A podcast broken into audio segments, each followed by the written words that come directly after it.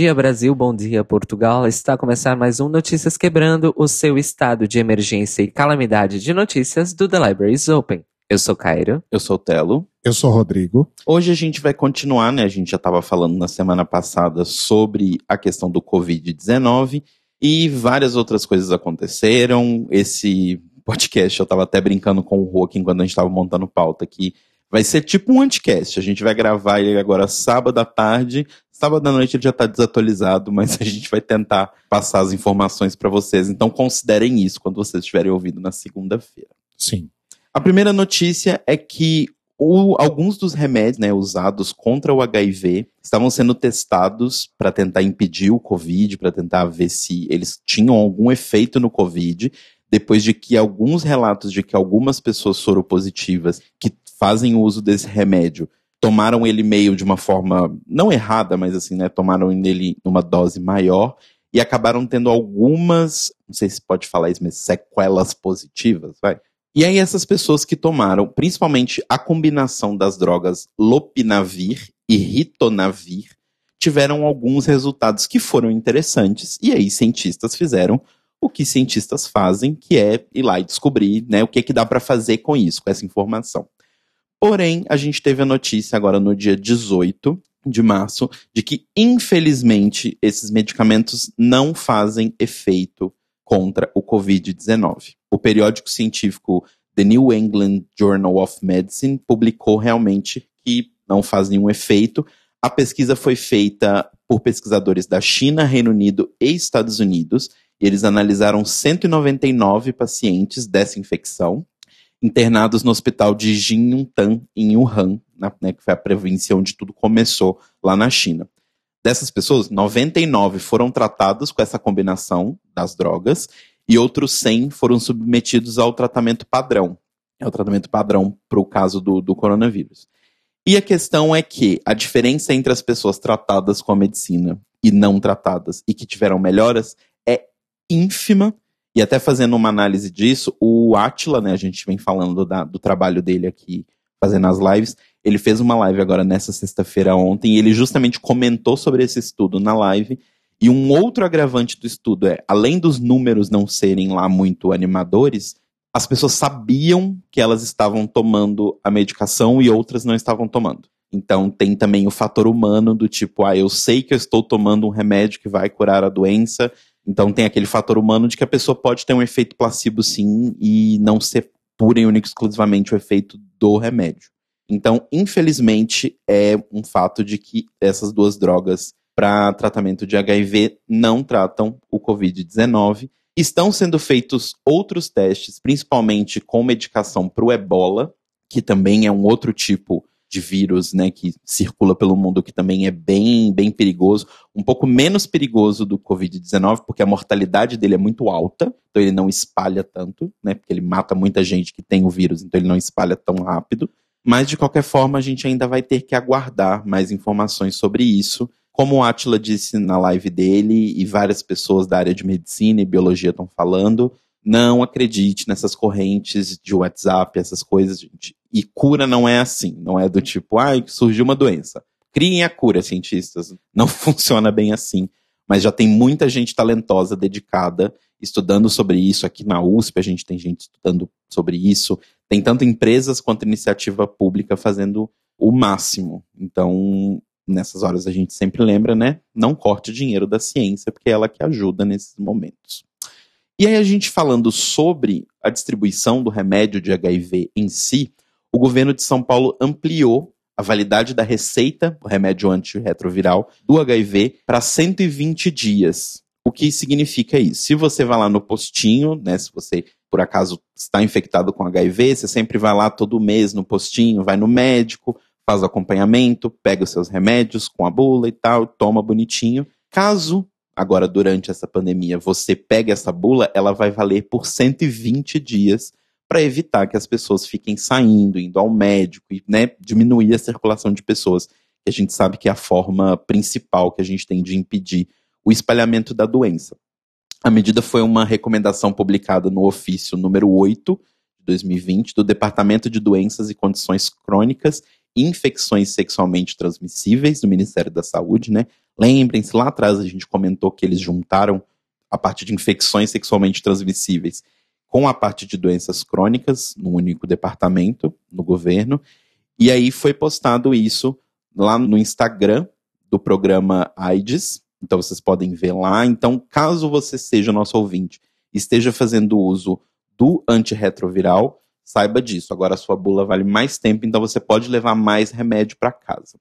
Sobre a PrEP, também está acontecendo isso. Por enquanto, a informação que a gente tem é também de 120 dias que vai ser estendido. Só que a gente sabe que a PrEP, como ela é uma medicação que ela não é necessariamente essencial, não é questão de vida ou morte, vamos colocar assim, a gente sabe que é melhor você ter aquela mãozinha na consciência, né? Então, se você não vai estar tá por aí saindo, não vai estar tá com a vida tão ativa sexualmente, talvez seja melhor deixar que mais pessoas peguem. Então, você não precisa pegar para quatro meses, pode pegar para menos, enfim, consciência social.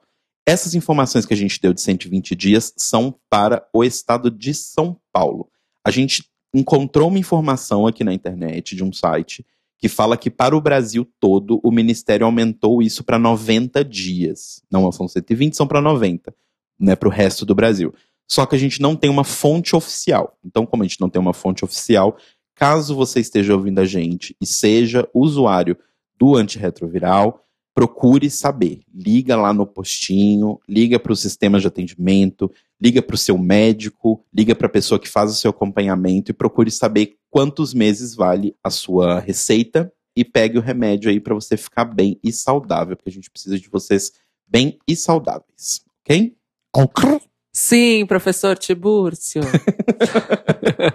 é, foi um momento bem educativo, gente. Mas, enfim. A sauna gay, a Chili Pepper, Single Hotel, ali no centro, tinha divulgado no seu Instagram e nas suas redes que manteria suas instalações em atividade durante a quarentena do coronavírus. Uma mensagem muito tipo assim: ah, a gente entende a gravidade, mas a gente acha que a felicidade é importante, venha pra, pra sauna. Oi. Né, a justificativa que eles deram é que a sauna tem ventilação. Oi. E eles estavam medindo a temperatura das pessoas que visitavam a sauna. Oi. Essas eram as medidas de segurança que eles estavam fazendo. Ai, gente, as, pe as pessoas são tão criativas, né? É. Oh, uau. Oh, uau. Obviamente, né, as pessoas, apesar de estarem com a mão no pau, também estão com a mão na consciência. E todo mundo foi lá e meteu o, o dito pau na Chili Peppers, falando que isso era um absurdo, porque não fazia o menor sentido você manter uma sauna aberta num momento como esse. E depois disso, a Chili Peppers foi lá e colocou outro comunicado. Não cheguei a conferir na rede deles se eles apagaram o primeiro, mas ainda que tiver apagado, a internet salvou. Mas eles publicaram um outro comunicado falando: a Chili Peppers é um lugar onde o público vai para se divertir juntinho. Infelizmente, esse não é o momento para ficarmos assim. E aí continua. Enfim, gente, é o que dizer de pessoas de uma sauna gay que apoiaram o Bolsonaro. Sim. É isso que você espera. É verdade. Né? Rolou esse bafão. Pois é. Gente, não vão naquele buraco. Assim, falando agora não como o The Libraries Open é, CNPJ, falando como Marcelo Felipe Caetano Cruz, CPF. Não vai naquele buraco. A última vez que eu fui lá tinha uma barata, sabe? Do tipo assim. E se for para dar dinheiro para empresários LGBTs, vejam em quem eles votaram, vejam para quem eles fizeram campanha, né? Dê o seu dinheiro para quem ao menos, ao menos, ao menos não te sabota. Exato. No mínimo. E também, continuando uma notícia que a gente deu semana passada, a gente falou sobre várias prides, né, várias paradas LGBT do mundo todo que estavam sendo adiadas ou canceladas, e a gente comentou sobre a parada LGBT daqui de São Paulo, que tinha sido adiada, e a gente até comentou do tipo, hum, não sei não.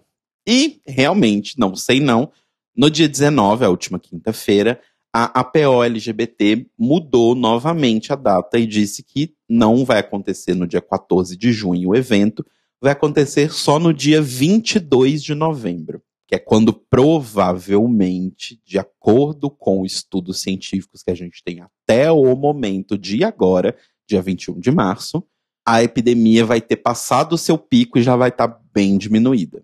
Porém, é aquele tipo de coisa aí também falando novamente como CPF, cancela, gente. Eu acho assim, de uma forma geral, eu vou falar muito sobre isso no Greg Race, inclusive.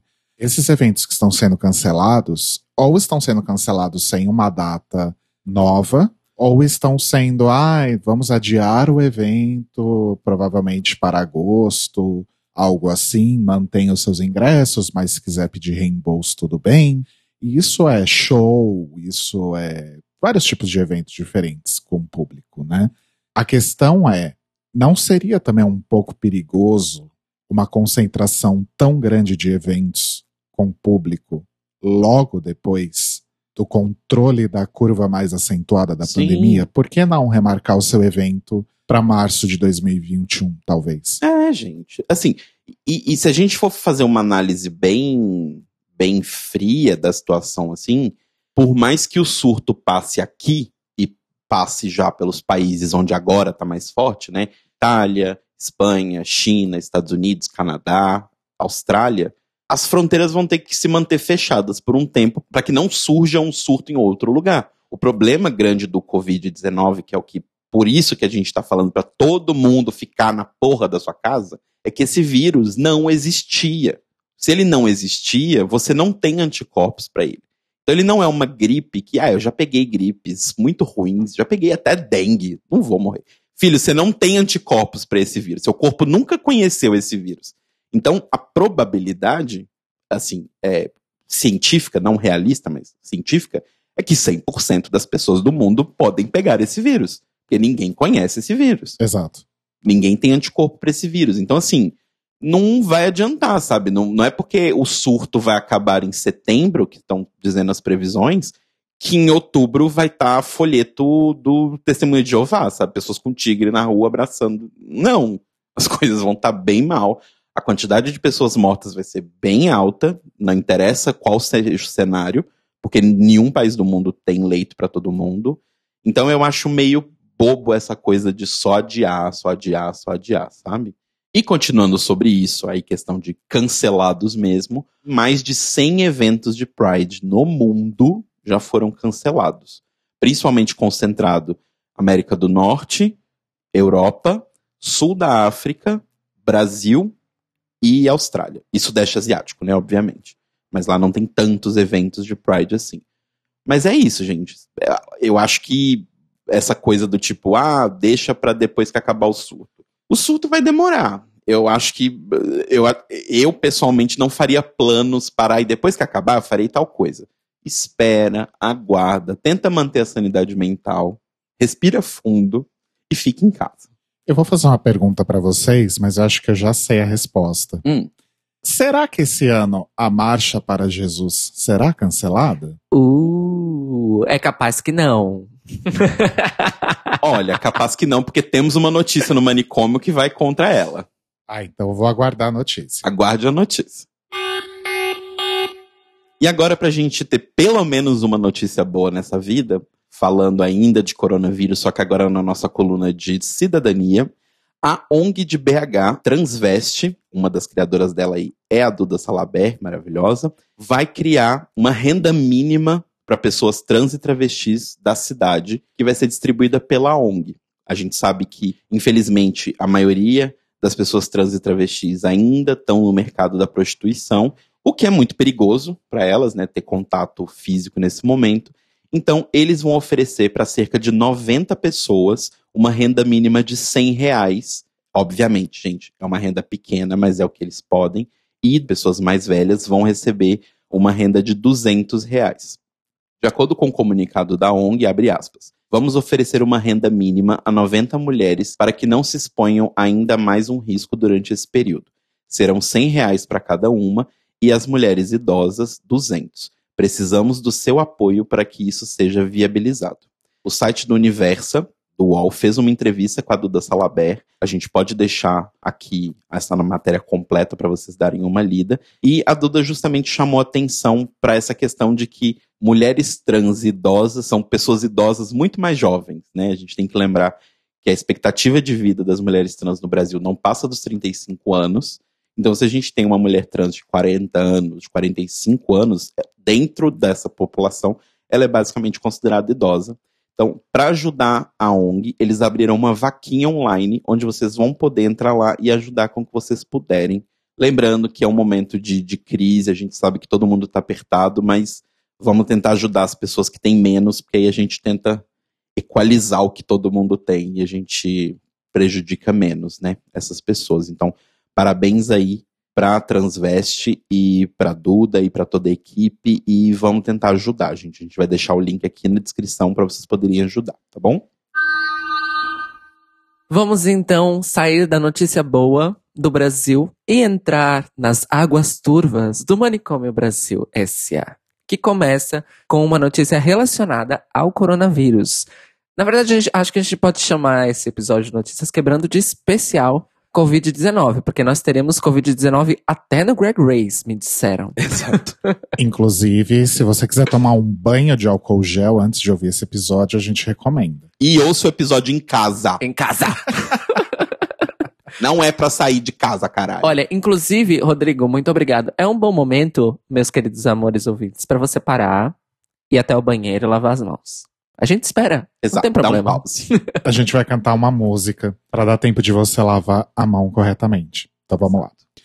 All of the glamour and all of the fame. A música do momento é Apesar de você amanhã. de- Nossa, gente, eu achei que o hit da estação era lava outra, lava uma mão, lava... Amiga, tem tantas lutas ao mesmo tempo.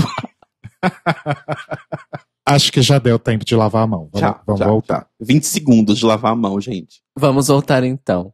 Em São Paulo, já estamos recebendo aí relatos de que a violência, principalmente noturna, e roubos e furtos, está aumentando desde que começou a quarentena por causa do Covid-19. Nós tivemos um relato de ninguém menos do que uma figura que circula na cidade de São Paulo a qualquer hora do dia ou da noite. Então, se essa pessoa está relatando isso, é porque o negócio está grave. André Pomba. Ele fez um post nas redes sociais dizendo que um dos reflexos do fechamento de bares e baladas será o aumento da criminalidade. Houve um arrastão agora de noite na Frei Caneca. Isso na última segunda-feira. Ele relatou que normalmente quando ele volta da academia, na faixa da meia-noite mesmo, a qualquer dia da semana, ele nunca teve problemas porque a Augusta tem sempre bares e boates e restaurantes abertos até muito tarde, a qualquer dia da semana. Então tá sempre movimentado por lá. Cairo, Cairo. Só uma pergunta. O que André Pomba estava fazendo na academia? Vai pra casa, Pomba.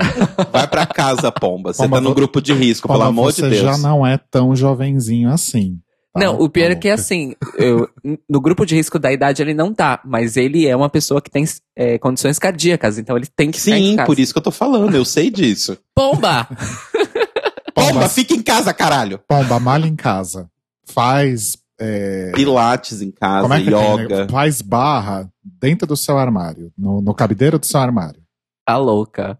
Pombinha, é verdade. O Rô fez uma questão, uma questão aqui muito importante. Enfim, espero que depois dessa, do arrastão, ele pare de, de academia meia-noite. Mas enfim, gente, nós estamos rindo, mas assim, é rir pra não chorar, né? Porque esse relato do Pomba, ele realmente reflete uma mudança muito radical. Quem frequentava a Augusta sabe muito bem que ali, a qualquer hora do dia ou da noite, realmente sempre tem gente. Uns dias da semana menos, outros mais, verdade. Mas sempre tem gente. E uma foto que mostra a Augusta completamente vazia numa segunda-feira, numa terça ou qualquer hora à noite é realmente um cenário meio apocalíptico, né?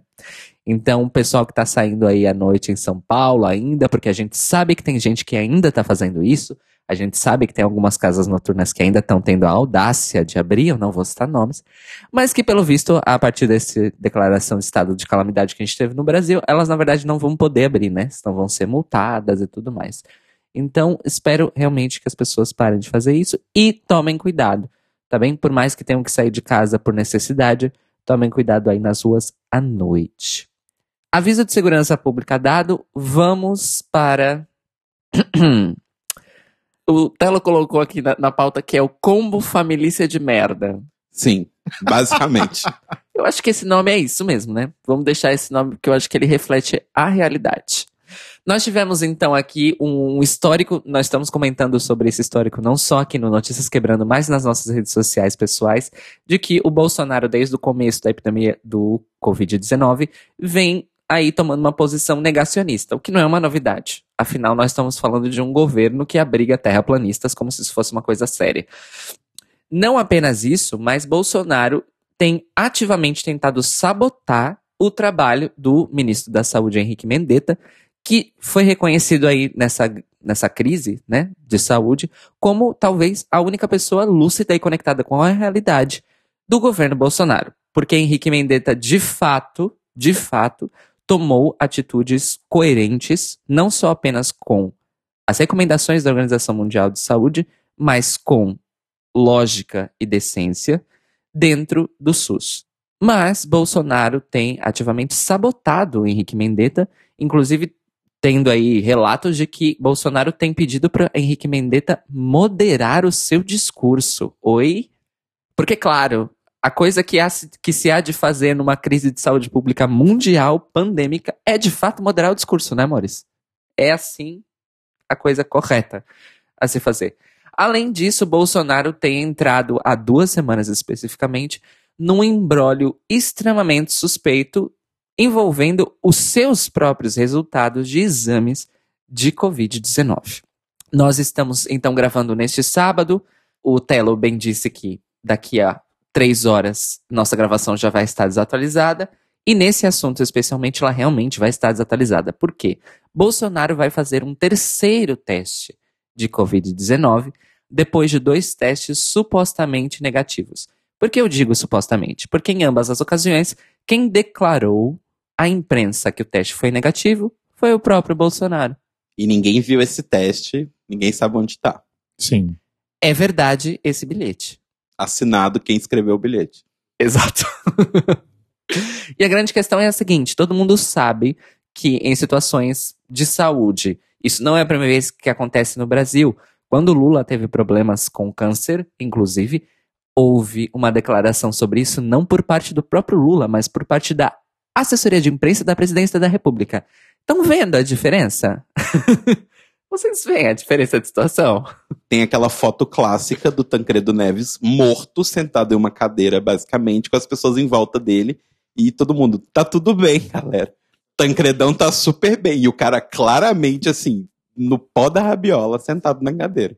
É, inclusive você disse morto porque existe boato de que ele já estava morto é, não, né, na foto. É, tem esse boato, mas eu não falo por causa disso. Mas assim, ele claramente no pó da rabiola, eles, não, gente, tá tudo bem. Sabem aquele filme O Morto Muito Louco? É tipo é. isso. This is fine, aquele cachorrinho no meio do fogo. Eu, inclusive, vi essa cena ao vivo, né? Porque isso aconteceu, eu tinha o quê? Uns. Acho que seis, sete anos, mais ou menos, né?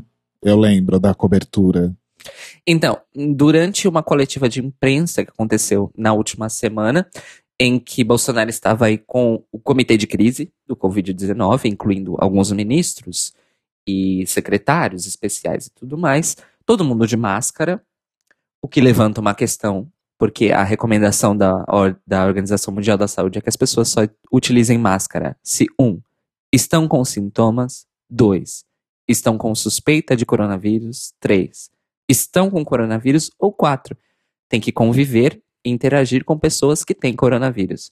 Então, por que estava todo mundo de máscara naquela sala? Interrogação. Só complementando, carinho. Até agora também, sábado à tarde, três e meia da tarde, são 22 pessoas que estavam na comitiva do Bolsonaro na última viagem oficial que estão oficialmente com coronavírus. Porém, o presidente não tá. Tá, gente? E, e detalhe importante dessa última viagem que todo mundo voltou de coronavírus, ela foi aos Estados Unidos. É um detalhe extremamente importante nessa história, vocês vão entender por que em seguida.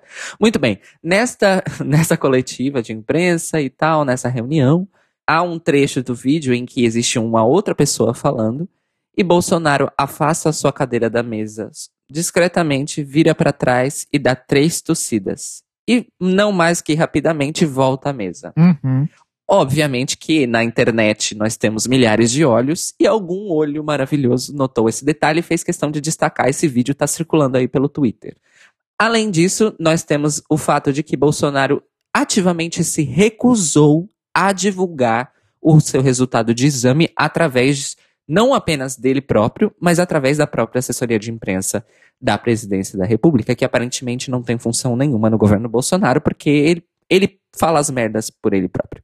Além disso, Eduardo Bolsonaro aproveitou a ocasião super favorável para criar um incidente diplomático com ninguém menos do que China, que além de ser o maior parceiro comercial do Brasil em volume de importação e exportação, é também um país central na atual pandemia do Covid-19. Não apenas foi onde a pandemia se iniciou, mas também é onde ela parece que vai começar a terminar, porque a China é o primeiro país do mundo a estar tendo resultados bem-sucedidos, não só na diminuição da pandemia, ou seja, do alastramento do vírus, mas também em porcentagem de cura e diminuição de óbitos, né? Que são os dados mais importantes no momento. Porque enquanto a pandemia acontece, o importante é você curar as pessoas e evitar que elas morram. E isso leva à diminuição do contágio, né? Uma, uma questão natural. E a China é o único país do mundo que está a conseguir fazer isso. O que está acontecendo na China é justamente porque medidas que muitas pessoas consideraram como drásticas ou nossa, precisa de tudo isso, né? né? É justamente por causa de medidas que eles tomaram que eles estão conseguindo chegar aí, a esse novo patamar. De certa forma, entre muitas aspas, rápido. Porque começou rápida, em né? dezembro é. e agora, final de março, eles já estão diminuindo a, a curva deles já chegou no ápice e já está descendo. Isso. É, isso é muito importante, né? A questão de rapidez, porque a gente sabe que as ações do governo chinês não foram só direcionadas a orientar a população para se prevenir, mas foram ações afirmativas e ativas dentro do sistema de saúde. Além disso, é sempre bom lembrar para vocês ouvintes que não sabem que China e Cuba têm uma parceria histórica, não é recente, tá? Um acordo de cooperação científica muito, muito forte, que está sendo crucial neste momento, porque nós sabemos que cientistas chineses e cubanos estão a trabalhar 24 horas por dia há pelo menos um mês, sem parar, para tentar achar, primeiramente, uma vacina para o Covid-19 e, como efeito colateral de encontrar uma vacina, talvez conseguir um atalho aí para uma cura que não envolva tanto tratamento e tantos medicamentos também, né? Porque essa é uma das grandes questões da situação atual de cura. Poucas pessoas estão a conseguir ser curadas, primeiro, porque o tratamento não está estabelecido e estão sendo tentadas coisas. Assim como o Telo disse mais cedo neste mesmo episódio, sobre as pesquisas com os antirretrovirais associados ao HIV, que infelizmente não resultaram, outros medicamentos antivirais e também antirretrovirais estão a ser testados. Então, no momento na China, as pessoas que foram curadas, elas foram curadas depois de tentativa e erro, basicamente, não é? E tudo isso está começando a convergir num caminho, num resultado, tanto para um tratamento que leve à cura, quanto para uma vacina. E isso está sendo feito por cientistas e médicos chineses e cubanos. Isso posto, Eduardo Bolsonaro foi às redes sociais para acusar a China de ser culpada pelo coronavírus. Não pela pandemia, não por quaisquer coisa, mas pelo vírus. Como se um país fosse culpado por um vírus. Ninguém culpou os Estados Unidos quando houve a, o H1N1, né? Eu acho isso interessante. Ninguém disse que era o vírus norte-americano. Mas estão chamando o Covid-19 de vírus chinês. Inclusive, Eduardo Bolsonaro está ecoando um discurso atual do Trump, que toda vez que o Trump está falando sobre o coronavírus, ele chama de Chinese virus. Não sei se vocês viram isso. Eu evito ver o Trump. Eu não cheguei a ver isso, não. Pois é, e ele está sendo, obviamente, massacrado pela imprensa norte-americana, porque isso é racista e é inegavelmente racista, né? Não dá nem Não só racista, um mas é burro. Né? É, né? Mas tá errado. racismo normalmente é burro, né? Não, sim. mas assim, sabe? Tipo, não é só racista, é imbecil. Certo. Então, há, obviamente, a embaixada da China no Brasil, que respondeu às, às acusações do Eduardo Bolsonaro nas redes sociais, escalou a situação e o governo chinês agora está a exigir um pedido de desculpas formal do governo brasileiro pelas declarações de Eduardo Bolsonaro. Então é assim, se vocês querem entender como funciona a dinâmica de poder quando a gente fala de política, é disso que a gente está falando. Um indivíduo que tem acesso a um poder extremo fala uma merda, causa um incidente diplomático com outra nação soberana e isso se transforma num pedido de desculpas de uma nação para outra. É isso que estamos vivendo no Brasil nesse momento. Essas são as pessoas que estão no poder. Desculpa, Karim, só adicionar três parênteses aqui nesse negócio do Eduardo Bolsonaro. Um, o dito chanceler do Brasil, né, o Ernesto Araújo, não só não fez nada, como corroborou Eduardo Bolsonaro, parabéns, né, uma competência enquanto chanceler. Dois, eu recomendo que todas as pessoas vejam o editorial da Band News de quinta-feira, dia 19, ou sexta, não, não, sei, mas vocês vão saber Acho qual que é foi quinta. sobre falando sobre o Ernesto Araújo e o Eduardo Bolsonaro, um editorial muito direto do grupo Bandeirantes. Parabéns pela coragem, porque várias pessoas da imprensa não têm essa coragem. E assim, não só a China é uma grande potência, mas, mas atualmente, 2020, a China é o maior parceiro comercial do Brasil. É o país que enfia mais dinheiro dentro dessa jossa seja com importação, exportação, investimentos e tudo mais. Então, assim, beijos, tá? E o mais legal é que justamente num momento como esse que a gente está vivendo, que a gente não sabe como as coisas vão ser daqui dois, três dias, não é como a gente sabe que a gente não sabe como as coisas vão ser daqui a seis meses. A gente não sabe como as coisas vão ser semana que vem. Exato. Tudo que a gente menos precisava era de um incidente diplomático quem quer que seja, né? Então, parabéns. No meio de uma quarentena, você não briga com seu roommate que paga o aluguel dividido com você. Pois é. Você senta, respira, cala a boca, engole, chora no banheiro, mas não briga com ele. Ele divide o aluguel com você. É, e e eu amo essa analogia e vale outra coisa aqui, outra dica, que é levemente redundante, que é assim. O mundo está numa pandemia, uma crise compartilhada. Não é momento de conflito algum. Exato. Não é hora de procurar culpado. Exato. Só, um da- só para dar um exemplo, nós tivemos também Estados Unidos, inclusive, gente, essa crise do Covid-19, ela está demonstrando que o Bolsonaro está dedicado, não só ele enquanto indivíduo, mas ele enquanto entidade, né? Ele está dedicado a xerocar tudo, tudo, tudo, tudo do que o Trump faz e fala. Tudo. Absolutamente tudo. E o Trump cometeu aí o seu. Além do, do lance do Chinese virus, que também está gerando um mal-estar entre China e Estados Unidos, mas o governo americano disse que não interessa a crise do Covid-19. Todos os países que têm sanções econômicas com os Estados Unidos vão continuar se fudendo com as sanções econômicas dos Estados Unidos. Isso vai ser levado à ONU, primeiramente pelo Irã, porque os Estados Unidos está recusando ajudar o Irã na crise do coronavírus. Mas enfim, voltando ao manicômio Brasil, para finalizar o combo da família de merda, nós temos então as questões governamentais em si, não é? Não só as questões de burrices das pessoas que estão envolvidas no governo. No meio dessa crise toda, o governo federal decidiu, por bem, assim, porque quis cortar 158 mil famílias do programa Bolsa Família. Sendo que 61% dessas 158 mil famílias são da região nordeste do país. Onde ele não recebeu tantos votos. De frente a tudo isso, o que está acontecendo no Brasil? Os governos estaduais e municipais é que estão tomando atitudes para tentar proteger a população nesse sentido. E somente no final da semana passada, ou seja, na sexta-feira, é que o governo federal decretou o estado de calamidade no Brasil. É, então, o negócio tá tão tenso, gente, mas tão tenso. Eu vi um tweet hoje que realmente é muito real.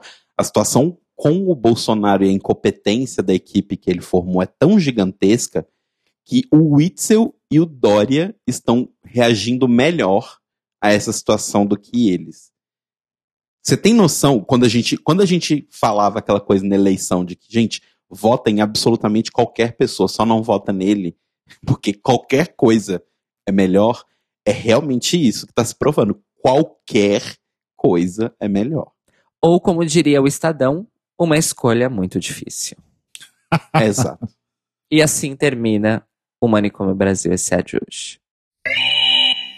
Partindo então para o lado de cá, o Notícias de Cá de hoje também é sobre o que, amores? Coronavírus. Aqui em Portugal, nós estamos desde quarta-feira passada em oficial estado de emergência. O estado de emergência aqui, ele basicamente se resume a uma série de medidas estabelecidas por decreto, visando a proteção da população, a proteção das empresas também, porque né, a economia tem que continuar sobrevivendo de alguma forma, mas principalmente fazer o tal do achatamento da curva, porque o que acontece? Portugal está numa situação muito confortável em comparação, por exemplo, ao nosso vizinho aqui ao lado, a Espanha, que já está vivendo uma crise nacional de proporções dantescas por causa do Covid-19. Portugal ainda não chegou na casa dos mil infectados confirmados e, por hora, só ocorreram, e eu digo só, gente, num contexto de comparação com outros países, tá bem? só para deixar isso claro. Só quatro mortes confirmadas relacionadas com o Covid-19. O que significa que estamos aí numa situação leve, comparado com a Espanha, com a França, com a Inglaterra, com a Alemanha. Mas, justamente para que não cheguemos à situação, principalmente de Espanha, porque, como é o vizinho direto e é o único vizinho de Portugal, continentalmente falando, é, obviamente, a situação em que estamos a acompanhar de perto e não queremos chegar. Ou seja, é um modelo de onde não queremos chegar por aqui. Então, isso está a funcionar, mas o governo português, obviamente, foi criticado por algumas lacunas no estado de emergência que foi decretado aqui, principalmente relacionada à proteção de trabalho e emprego. Vários países, França, Alemanha, Itália, estabeleceram nas suas declarações de estado de emergência, calamidade, etc. e tal, a proteção total ao emprego, ou seja, não se podem ocorrer demissões enquanto essa crise estiver em efeito. Ou seja, ninguém pode perder o emprego. É basicamente isso. Aqui em Portugal, isso não aconteceu. Aqui em Portugal, existe uma proibição a demissões apenas se a entidade empresarial fizer inscrição no sistema de subsídio do governo durante a crise. Ou seja, existe um subsídio do governo que vai ser oferecido a entidades empresariais de pequeno e médio porte para que elas continuem a operar para manter empregos, né? É basicamente isso. Essas empresas não poderão demitir ninguém. Mas as outras empresas que não precisam desse subsídio podem. Isso está a gerar muitos problemas, principalmente nos grandes vendedores de varejo aqui em Portugal. Várias lojas de shopping pertencentes a, pertencentes a grandes redes e vários supermercados também estão a começar a fazer demissões no meio da crise do Covid-19. E as pessoas que estão a sofrer com isso, obviamente, elas vão ter acesso aos subsídios da segurança social em caso de perda de emprego. Inclusive, os subsídios estão aí com termos alterados para que qualquer pessoa que tenha o subsídio agora, mesmo que já esteja ao final dele, não é? Ele seja automaticamente renovado por mais três meses. Isso é uma coisa, ok. Mas era necessário que houvesse uma decisão, um termo nesse, nesse estado de emergência que proibisse as demissões. Porque muitas pessoas, principalmente imigrantes, estão aí numa situação extremamente vulnerável. Por quê? Existe uma parcela da população imigrante que não tem acesso à segurança social, está realmente numa situação irregular de emprego e que vai perder o emprego com certeza, porque se a pessoa está no emprego informal, significa que o empregador não tem comprometimento com nenhum termo legal. Então pode simplesmente demitir as pessoas. Isso é um ponto. O segundo ponto é todos os estabelecimentos comerciais que não são considerados de serviço essencial estão com a ordem e a obrigatoriedade de fechar. De fato, o mundo LGBT, obviamente, aqui de Portugal foi afetado diretamente, mas isso já aconteceu há duas semanas.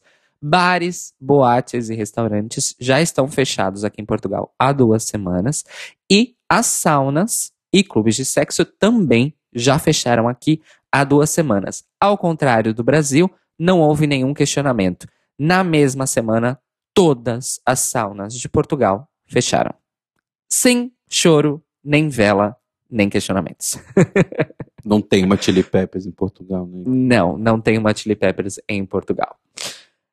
Enquanto isso, num sentido mais amplo do que é o Notícias de Cá, nós tivemos uma grande tragédia que se abateu à comunidade LGBT. Ao Jet Set europeu.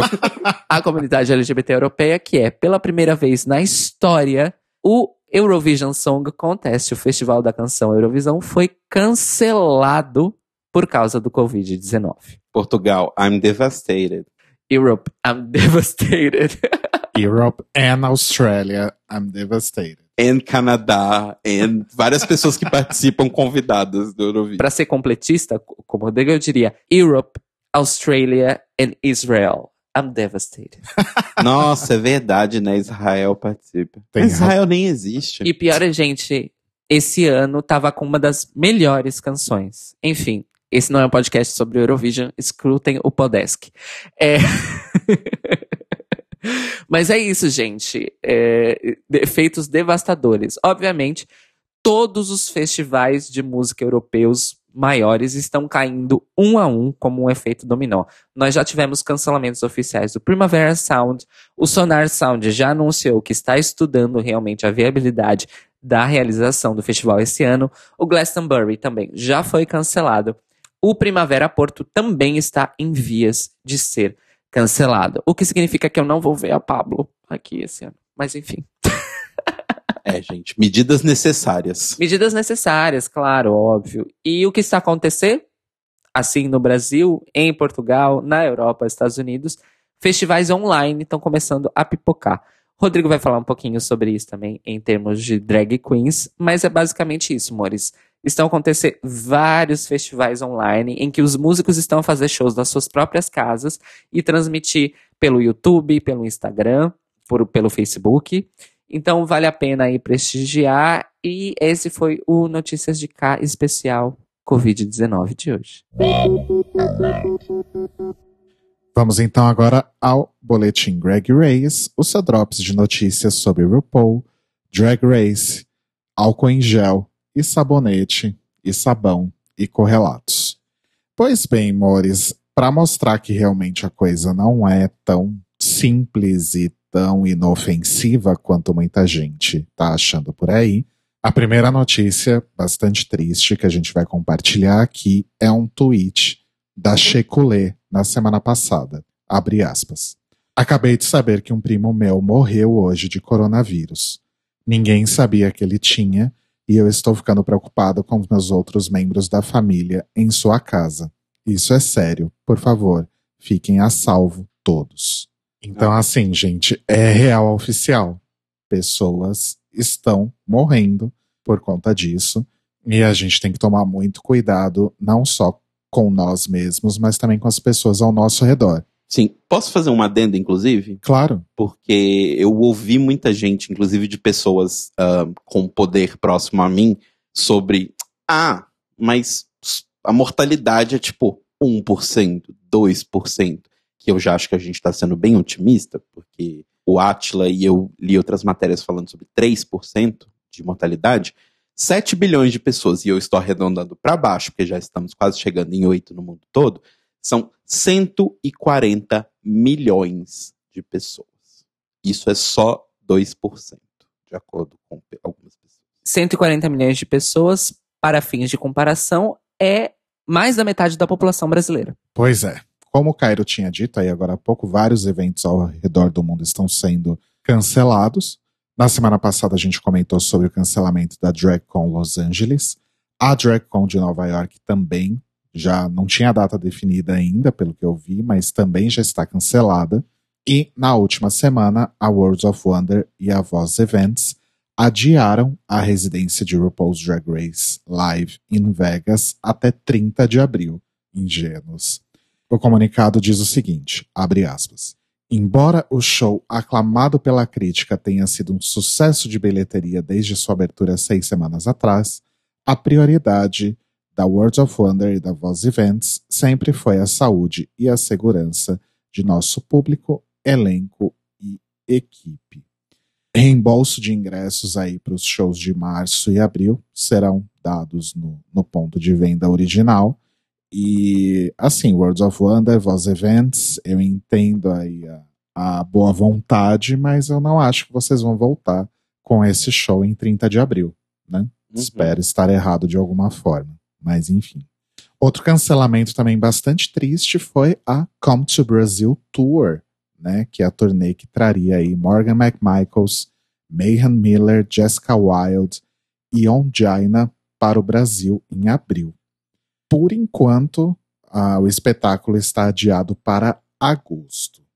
Elas prometem manter as cidades originais, Brasília, Recife, Rio, São Paulo e Porto Alegre, e também adicionar novas cidades aí nesse roteiro, BH, pelo que a Mayhem disse no Instagram dela. Na verdade, uma correção, não foi a, May a Mayhem exatamente que disse isso, mas o comunicado que ela, ela postou no, né? no Instagram dela, né? E como muitos eventos têm feito, e eu comentei agora no começo do, do Notícias Quebrando, você pode guardar o seu ingresso para a data. Muita gente está fazendo isso. Ou, se você preferir aí o, o reembolso, nesse caso você pode ir lá no Simpla fazer a solicitação. Essa tem sido uma prática bem comum. Você não precisa necessariamente pedir o reembolso do ingresso, porque o espetáculo vai acontecer uma hora ou outra. Uhum. Nesse caso especificamente seria em agosto. Sim. E aí o mesmo ingresso que você comprou vai valer. Mas. Inclusive, a nível de, de sociedade mesmo, é, do que vai ser depois que passar todo o surto, porque sim, ele vai passar, é, eu fico pensando até. Queria, queria que em breve tivéssemos algum texto sobre algum analista, né, alguma pessoa que faça projetos culturais e tal, sobre como que vai ser, porque eu acho que isso que está acontecendo do coronavírus vai falar muito sobre como vai ser a imaginação e a criação de evento e cancelamento de evento e adiamento de evento daqui para frente, né? Tipo, muitas regras que hoje a gente usa vão ter que ser alteradas, de como devolver ingresso, de como fazer estorno de ingresso, de como planejar um evento para daqui a sei lá quanto tempo. Exato. Exatamente. Bom, o fato é que com esses cancelamentos, as pessoas têm tido não só necessariamente as drag queens, mas qualquer artista que sobreviva, né, que tenha aí como sua fonte de renda principal apresentações e shows e performances ao público, né, essas pessoas estão tendo que de fato se reinventar para poder manter aí o seu sustento.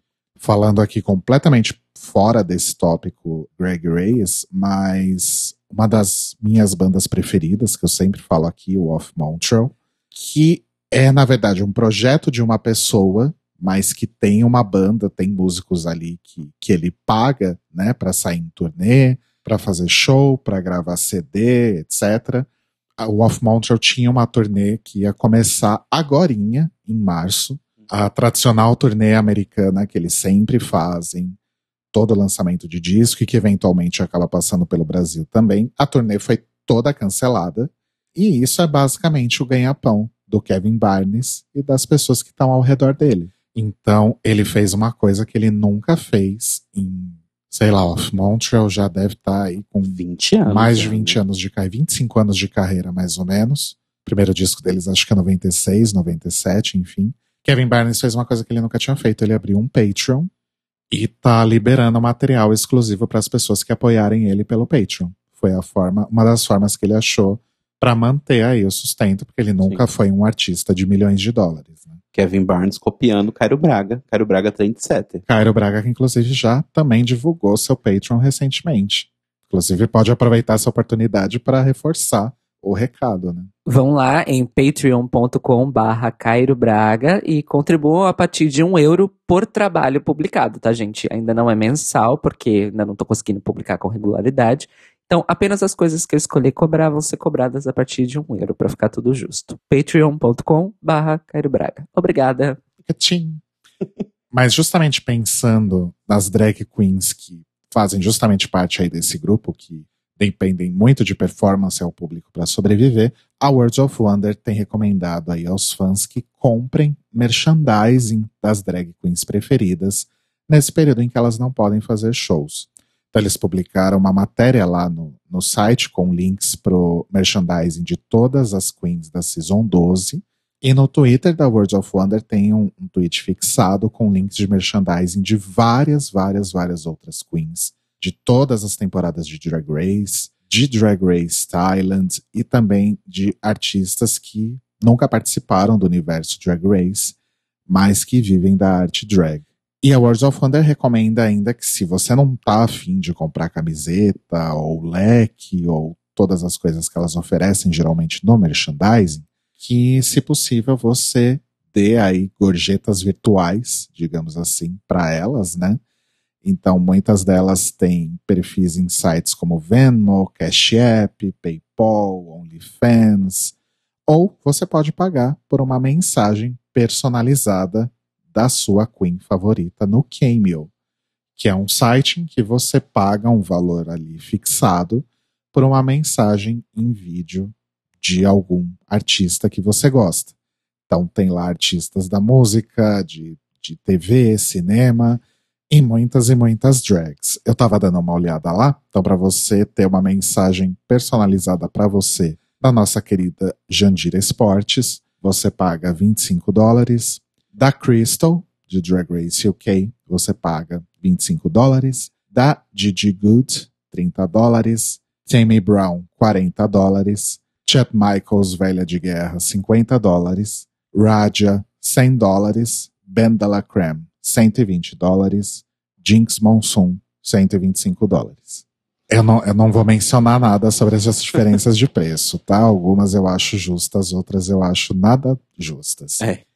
Mas assim, gente, a gente sabe que um dos grandes problemas da crise que a gente enfrenta atualmente é que não só as drag queens, mas muitos de nós que não necessariamente trabalhamos com arte e performance também estamos enfre enfrentando ou vamos enfrentar muito em breve problemas financeiros. Eventualmente a gente não vai poder aí fazer esse tipo de apoio baseado em, gorjeta, doação, compra de merchandising, etc. A World of Wonder pede para que a gente pelo menos siga os perfis dessas queens nas redes sociais, lote as lives delas, participe sempre que elas fizerem lives, dê a elas muito amor e compartilhe o conteúdo que elas fazem nas redes sociais, nas nossas redes pessoais também, como uma forma de mostrar aí o trabalho delas, né? A gente vai deixar um link aí na, na descrição desse episódio lá no site do The Libraries Open com esse tweet da Words of Wonder com várias e várias e várias vários links para vários merchandises e possibilidades aí de você dar uma ajuda para essas nossas queridas queens que estão em casa sem poder fazer o seu trabalho da forma como era feito até então. E nessas aí de encontrar alternativas no meio dessa crise, como o Cairo comentou aí, muitos artistas fazendo shows online, transmitindo por YouTube ou por alguma plataforma. O Twitch de... também, as pessoas. Principalmente porque o Twitch ele tem. O, o, agora o YouTube colocou também, mas o Twitch ele tem um sistema de você dar dinheiro Sim, enquanto você está assistindo. Você pode faz, dar os- o, chip ali É. enquanto você assiste, né? E outras plataformas também.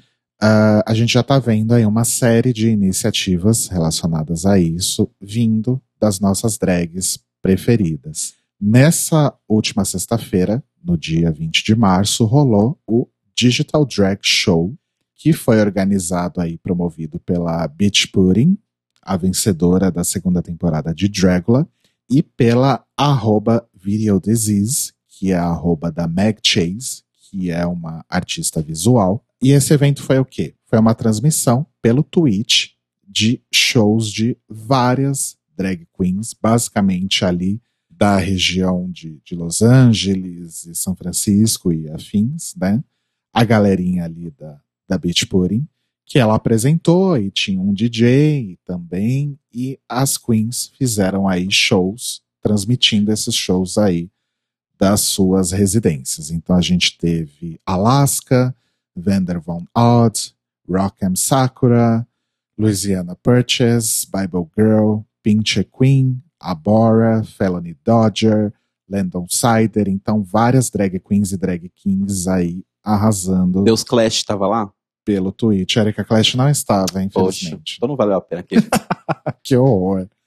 A contribuição sugerida era de 10 dólares, e como o Telo comentou, você poderia fazer isso pelo Twitch, né? Então isso deve se tornar muito comum. E se você for lá no perfil da Beach no Twitch, o vídeo está lá disponível com todas as performances realizadas aí nessa transmissão de ontem. São mais ou menos quatro horas de duração. Então dá para dar uma ajuda aí para você sobreviver aí na quarentena, né? Assistindo várias queens maravilhosas fazendo shows. A gente deixa o link aí na descrição também. E não se esqueça, se possível, dá uma ajudinha aí financeira também para quem está fazendo esse tipo de projeto. E um outro projeto exatamente nesse esquema e que tem quase o mesmo nome, é o Digital Drag Fest 2020 e está sendo aí produzido pela Producer Entertainment Group e pela Stageit.com, inclusive é quem fica responsável aí pela transmissão, que vai ser também um evento aí de transmissão de shows online de várias drags e que vai acontecer a partir do dia 27 de março até o dia 4 de abril. O elenco aí desse evento inclui Alaska, é tão estranho falar evento, né? Mas é um evento. É um evento, é né? um evento digital, mas é um evento. Exato. As queens que vão participar são Alaska, Alexis Michelle, Ben de la Creme, Divina de Campo, Ginger Minge, Jackie Beats, Jiggly Caliente, Jinx Monsoon, Jujubee, Manila Luzon, Miss Cracker, Monet Exchange, Mrs. Kasha Davis, Nina West, Peppermint, Sharon Needles, Sherry Vine, Tammy Brown e Trinity The Tuck. Então elas vão trazer aí os seus shows direto para a sua casinha. Sabe um ponto interessante desses eventos digitais? Hum, O line-up pode ser mais ousado, tanto nos de música quanto nesses de drag. Porque se as pessoas podem fazer de onde elas estiverem, com o mínimo de estrutura, é, não tem um impedimento geográfico, né? é. E fica mais barato para todos os envolvidos. Hum, de certa forma. Bom, os ingressos são a partir de 10 dólares por household, ou seja, por casa, por localização. Né? Uhum. Isso significa que se você está sozinho na sua casa, você paga 10 dólares. Se tem cinco pessoas morando com você, vocês rateiam aí os 10 dólares ou pagam mais, né? Sim. Mas não convide ninguém para ir na sua casa. Exato. Isolamento. Se você tá sozinho, você assiste sozinho ou põe o seu amigo no Skype, no canto ali da tela. Eu e Telo passamos anos faz- assistindo coisas com a telinha do Skype ali no cantinho. E é isso. O, como eu disse, os shows vão de 27 do 3 a 4 de abril. E na página do evento, no site da Stageit, tem o calendário completo com os horários aí para cada Queen. Então, entra lá. A gente vai deixar o link na descrição também. E para terminar o Greg Race dessa semana, a gente vai contar uma. Como, como se a vida já não estivesse esquisita, bizarra e absurda demais, a gente vai contar uma coisa que aconteceu essa semana que é bastante bizarra. Talvez não muito surpreendente. Mas enfim, vamos lá, vamos por partes. Basicamente o que rolou é que na última semana a RuPaul deu uma entrevista para NPR e algumas pessoas prestaram atenção numa coisa que ela falou e que o entrevistador meio que deixou ali passar, mas algumas pessoas ficaram com cabelo meio que em pé e foram atrás da informação. E aí, a matéria de onde eu peguei a- a- essa informação, o, o detalhado aí de tudo isso que aconteceu, matéria que eu peguei veio do Gizmodo, que fez uma matéria bastante debochada, inclusive, que eu adorei, que tem frases como RuPaul is a big fan of getting that coin, que traduzido para português significa ha, dinheiro, dinheiro. E a matéria diz que hoje, 2020, RuPaul vale 60 milhões de dólares. Tá? Esse é o patrimônio da drag queen RuPaul Charles. E que todo mundo sabe, ou se não sabia, ficou sabendo essa semana, a RuPaul e o George LeBar, seu marido aí há anos e anos e anos, têm um rancho enorme em Wyoming, que fica no Northwest. É Northwest? Acho que é. Mas é um pouco mais central, não é? Enfim. A Ah, gente aque- não aque- sabe de geografia Aquele nosso americana. velho problema com a geografia americana. Procura aí enquanto eu continuo. Enfim, eles têm esse rancho em Wyoming. E aí, durante a entrevista com a RuPaul na NPR, surgiu esse assunto e o, o entrevistador perguntou, mas o que, que rola? Tipo, vocês têm cavalo, gado, plantações? É Northwest mesmo. É, tipo ali, Northwest mesmo? que chama a fronteira com o Canadá, aí tem Washington, do lado de Washington tem Montana, embaixo de Montana tem Wyoming. Wyoming, inclusive, é bizarro porque é um daqueles estados americanos que é um quadrado. Sim. Eu amo.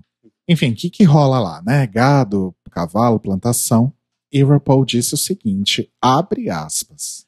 Uma fazenda moderna, fazenda do século XXI, é realmente uma gestão da terra. Você aluga os direitos minerais a empresas de petróleo e você vende água para empresas de petróleo. E então você aluga os direitos de pastoreio a diferentes fazendeiros. Portanto, é gerenciamento da terra. Yeah. Aí, uma pessoa chamada Rory Solomon, que é candidato a PhD na New York City University, estava ouvindo essa entrevista enquanto lavava a louça. É fato, tá, tá descrito na, na matéria da Gizmodo, da Gizmodo que ele estava lavando a louça enquanto ouvia a entrevista. Ele ouviu isso e falou: Ué. E aí, depois de uma certa pesquisa, ele soltou o tweet que chamou a atenção de todos para esse assunto, que foi o seguinte: Peraí, RuPaul estava na NPR Fresh Air e compartilhou que ele e seu parceiro possuem 60 mil acres de terra em Wyoming e eles, abre aspas, alugam direitos minerais e vendem água para empresas de petróleo, fecha aspas. E Terry Gross, que era a pessoa ali, o locutor que estava entrevistando a RuPaul, e Terry Gross não deu nenhum segmento sobre o fato de RuPaul estar fazendo fracking. Mas, Rodrigo, o que é fracking? De acordo com várias fontes que eu consultei, fracking é o processo de perfurar a terra para injetar uma mistura de água de alta pressão para liberar o gás dentro da rocha. Água, areia e produtos químicos são injetados a alta pressão, o que permite que o gás flua para a cabeça do poço. Além da poluição do ar e da água, o fracking também aumenta o potencial de derramamento de óleo, que pode prejudicar o solo e a vegetação circundante. O fracking pode causar terremotos devido à alta pressão usada para extrair petróleo e gás das rochas e ao armazenamento de excesso de águas residuais no local. Hum. O Solomon conseguiu informações interessantes usando o site da Frack Tracker, que é uma organização sem fins lucrativos, que investiga locais nos Estados Unidos onde o fracking é realizado, com o objetivo aí de medir o impacto ambiental e o impacto na saúde causado pela extração de hidrocarbonetos presente no petróleo e no desenvolvimento de combustíveis e emissão de metano. E a Frack Tracker também mede aí os gaps de dados relacionados à prática. Pois bem, o Solomon descobriu que a Lebar Ranch, que é a companhia aí, a empresa do George, está no nome dele, aluga essa terra para pelo menos três companhias de petróleo. Anadarko E&P Onshore, Chesapeake Operating e Anschutz Oil Company. Pelo Frack Tracker, investiga-se aí que pelo menos em 10 mil desses 60 mil acres aí da fazenda da RuPaul, tem pelo menos 35 poços ativos de petróleo e gás. Pois bem, como a gente acabou de falar, né? Tem a questão do impacto ambiental, tem a questão de que é uma coisa que é considerada comum no Wyoming, é uma prática inclusive defendida por muitos, pessoas como Dick Cheney, por exemplo. Vocês lembram do Dick Cheney? Então, ele tem uma fazenda lá de pesca de truta, que também é bastante comum ali na região.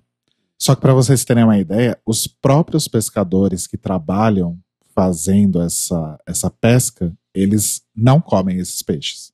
Porque eles sabem o quão contaminada a água está. Gente. E aí, uma outra coisa que a matéria explora bastante é a incongruência de discurso da RuPaul Coisa que a gente tá um pouquinho acostumado já, Sim. inclusive, né? É, em 2018, o tema do Ball da décima temporada de Drag Race foi crise climática, lembram? Uhum.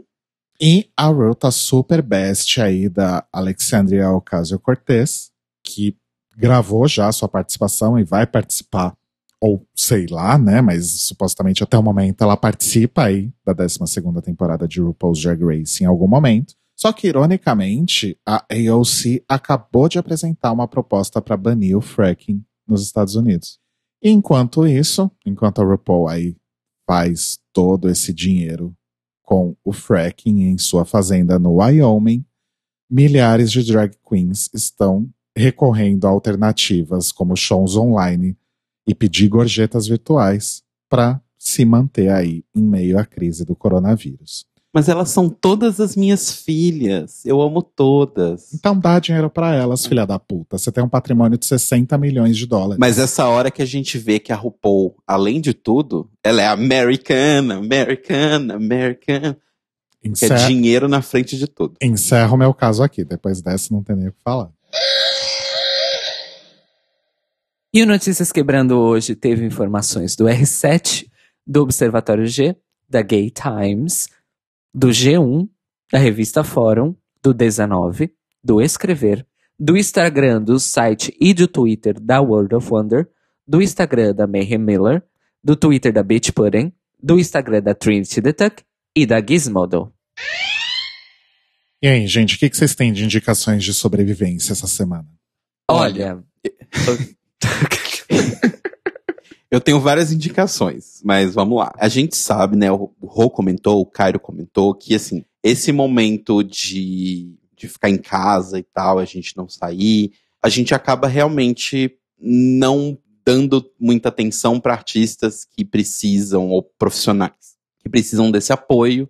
Então, hoje eu queria dar um, um shout-out, assim, e, tipo, indicar algumas pessoas. Então, principalmente eu queria indicar no Twitter ilustradores LGBT fazem commission, né? Desenham o que você pedir para eles e tal, porque essa é a forma de ganhar dinheiro dessas pessoas, esse é o trabalho dessas pessoas. Então, não quero indicar um nome aqui específico, porque eu acho que você tem que escolher por si só. Então, entre lá no perfil do Twitter da PocCon ou no Instagram da PocCon, porque eles indicam artistas LGBTs então você pode procurar artistas trans, artistas lésbicas, artistas gays, para você poder, artistas bi, para você poder ir lá e escolher quem você quiser e pagar né, o quanto você quiser.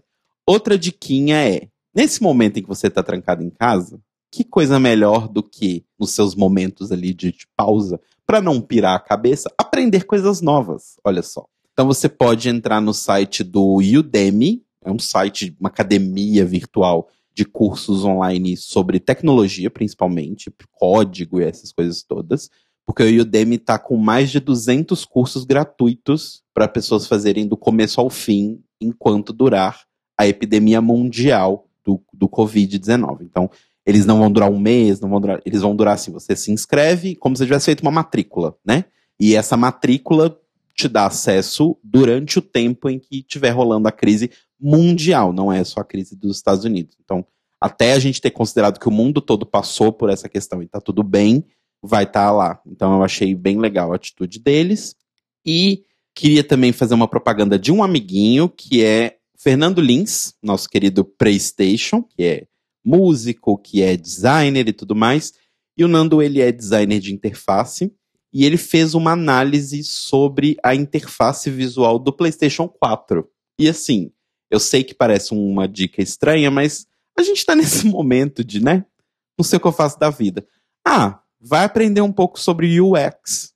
Por que não? Então eu vou indicar o, também o Medium do Nando. Vou deixar para vocês. E uma outra dica que foi dada pelo Ro, o Roork lá no Twitter, que é se você tá precisando de um joguinho, mas fala, mas Telo, o dólar tá muito caro, eu não consigo jogar joguinho. Entra no itch.io, que é itch.io, que é uma plataforma onde desenvolvedores de games indie vão lá e colocam seus jogos, que muitas vezes são jogos curtos, são jogos teste, são jogos que desafiam, de certa forma, é, às vezes, padrões que a gente tem no mundo dos jogos, né? É bem uma plataforma indie, só que em vez de música, é de jogos. E muitos dos jogos que estão lá ou são bem baratinhos ou até estão de graça. Então entre no itch.io e conheça joguinhos novos e distraia a cabecinha, porque a gente sabe que isso é importante. Essas são todas as minhas dicas. Arrasou. Cairinho? A minha indicação da semana é uma série que eu tenho devorado, apesar de eu não estar em quarentena. É uma série que eu tenho devorado que é Elite. El- Elite, é louca, né? Elite do, do Netflix.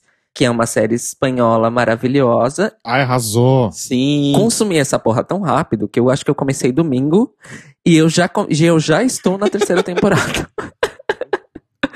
então, assim, amando, Arrasou. amando, amando. Ah, séries espanholas costumam ser incríveis, essa não é diferente.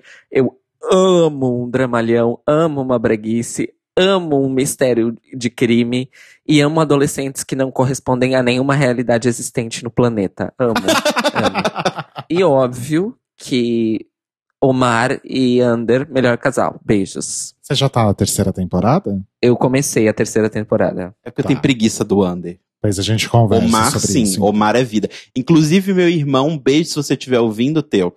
Meu irmão é completamente apaixonado pelo Omar. Não o culpo, amores. Todas somos. Hello. Sim. Ou melhor, olá.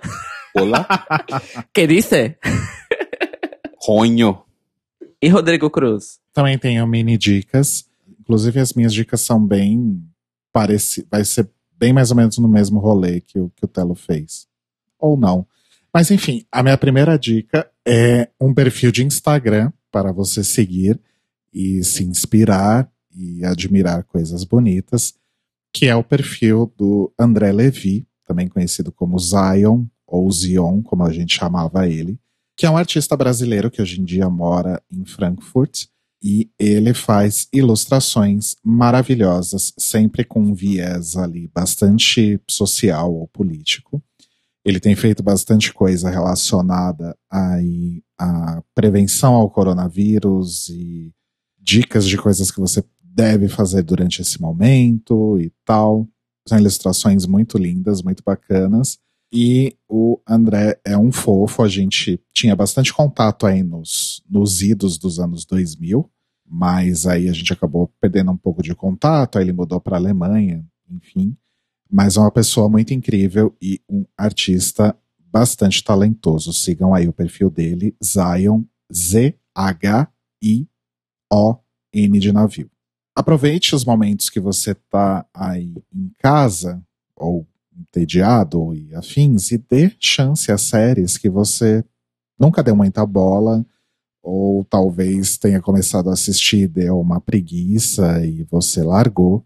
Não é exatamente o caso dessa série que eu vou falar agora, porque eu realmente acompanho ela dedicadamente, mas muita, muita gente nunca deu muita trela, nu- nunca foi muito atrás, que é Better Call Saul, a série aí com o Bob Odenkirk, o Saul Goodman de Breaking Bad. É produzida pelo Vince Gillan, que produziu Breaking Bad. É ao mesmo tempo a continuação da história do Saul, porque tem cenas mostrando o que aconteceu depois que ele fugiu ali de, de Albuquerque, depois do final dos eventos de Breaking Bad.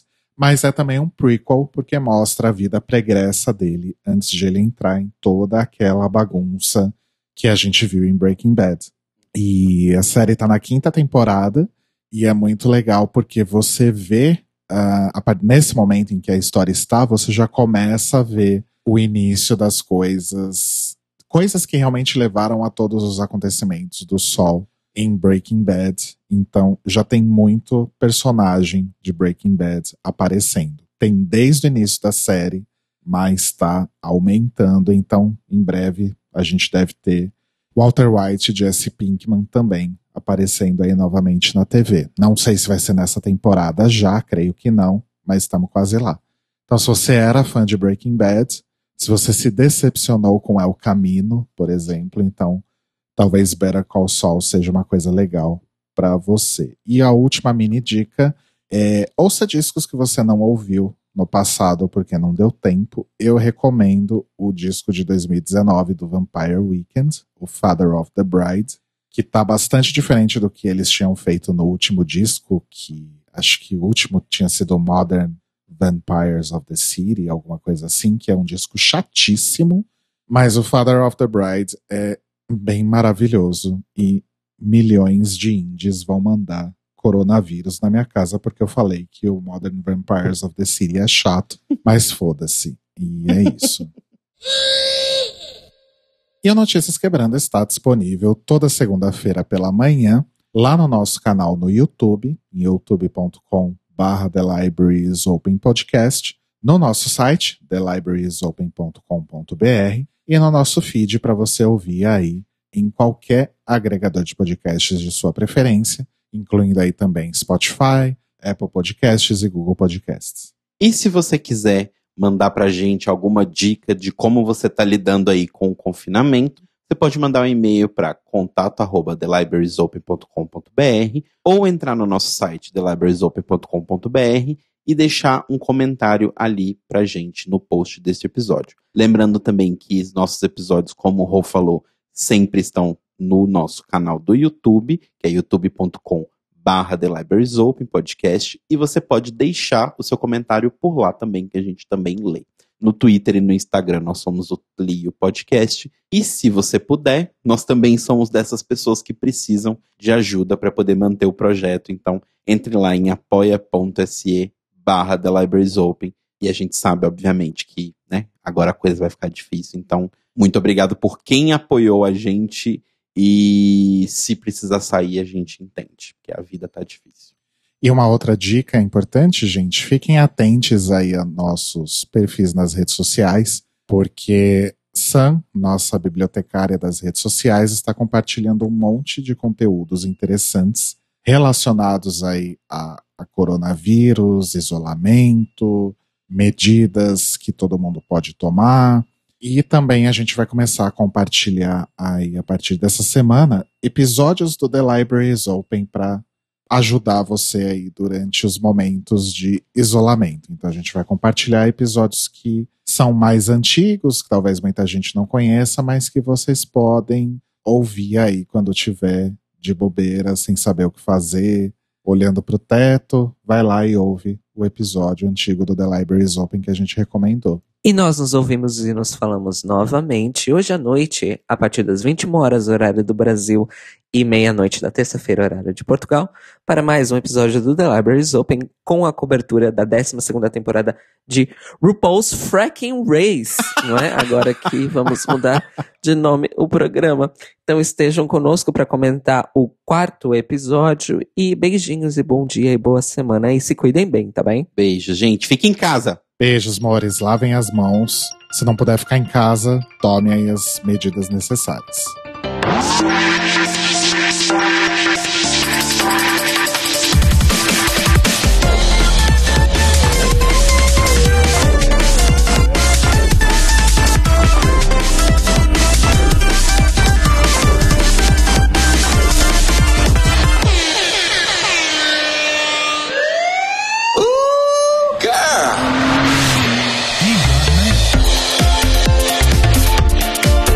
Esses são os nossos queridos apoiadores que nos ajudam a fazer do Tlio um podcast cada vez melhor por meio da nossa campanha no Apoia-se. Obrigado, Mores! Rafa Bibi, Sam, Ivan Ribeiro, Tonho Esteves, Leandro Bacelar, Tiago Querentino, Fúvio Bassalobre, Sérgio Araújo, Thaís Alves, Fred Pavão, Lucas Alves Romeiro, Gui Gonçalves, Mia Brandão, Jean Prado, Cleiton Cris Cris, Pandora, Maíra Bueno, Inês Barreto, Cacita Alves, Bia Souza, Valdi, Manuel Carneiro, Letícia Ferreira, Vitor Vila Verde, Arthur Mois, Raboni Santos, Vini Souza, Edgar Torres, Malu Vieira, Inoue, Duda Zanini, Luiz Oeste, Juliano Lopes, Brenner Guerra, Tata Finoto, Malcolm Bauer, Pietro, Senhor Basso, Rafael Pinho Pradella, Isa de Sales. E se você quer ouvir o seu nome no final de todos os nossos episódios, vai lá em apoia.se barra The Library is Open, confira as nossas metas, escolha suas recompensas e se torne uma apoiadora do The Library is Open. Este podcast faz parte do movimento LGBT Podcasters. Conheça outros podcasts através da hashtag LGBT Podcasters ou do site www.lgbtpodcasters.com.br.